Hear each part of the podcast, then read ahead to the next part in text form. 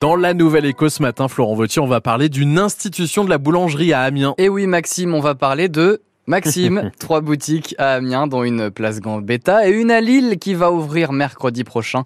Mais le grand projet de Maxime Lefebvre, le créateur et PDG de Maxime, c'est la création d'une franchise Mamat. On va en parler tout de suite avec lui. Il est au téléphone. Bonjour Maxime Lefebvre. Bonjour. Alors, qu'est-ce qui vous pousse aujourd'hui à lancer cette franchise avec cet objectif ambitieux 24 boutiques d'ici 5 ans partout en France? Bah écoutez, nous, si vous voulez, moi je suis quelqu'un de projet et je suis convaincu que les personnes qui m'accompagnent au quotidien euh, euh, euh, ne sont fédérées que par des, les gens en général ne sont fédérés que par des projets.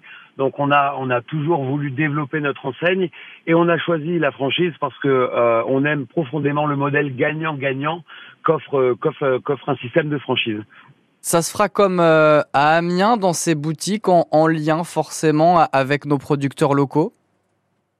Oui, alors on a toujours notre notre agricultrice euh, amiénoise à Laura, la ferme des collines à Plachibillon, qui va nous amener la farine à Lille. On reste on reste dans les Hauts-de-France. Et puis on essaye, ben, on essaye de toujours sourcer les, les meilleurs produits. Alors c'est pas toujours évident de travailler qu'avec des producteurs, mais euh, mais en tout cas on fait, on, on, on attache un soin particulier à l'approvisionnement, clairement, oui. Mais ça veut dire que par exemple, euh, imaginons que vous créez une, une boutique, euh, admettons dans les Bouches du Rhône, donc très au sud, oui. vous allez, cette boutique va travailler avec des producteurs, et eh bien tout simplement des Bouches du Rhône ou de la région Provence-Alpes-Côte d'Azur? Exactement. On aura euh, un certain nombre de partenaires qui seront locaux à chaque boutique, notamment dans la farine.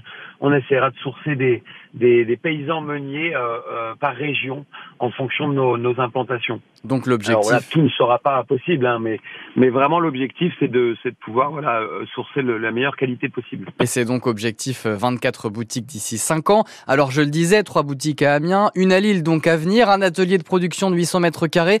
On le sait, le début de l'année a été difficile pour le secteur de la boulangerie et notamment pour les plus petites avec l'explosion des coûts de l'énergie. Comment ça s'est passé? Comment ça se passe encore aujourd'hui pour vous?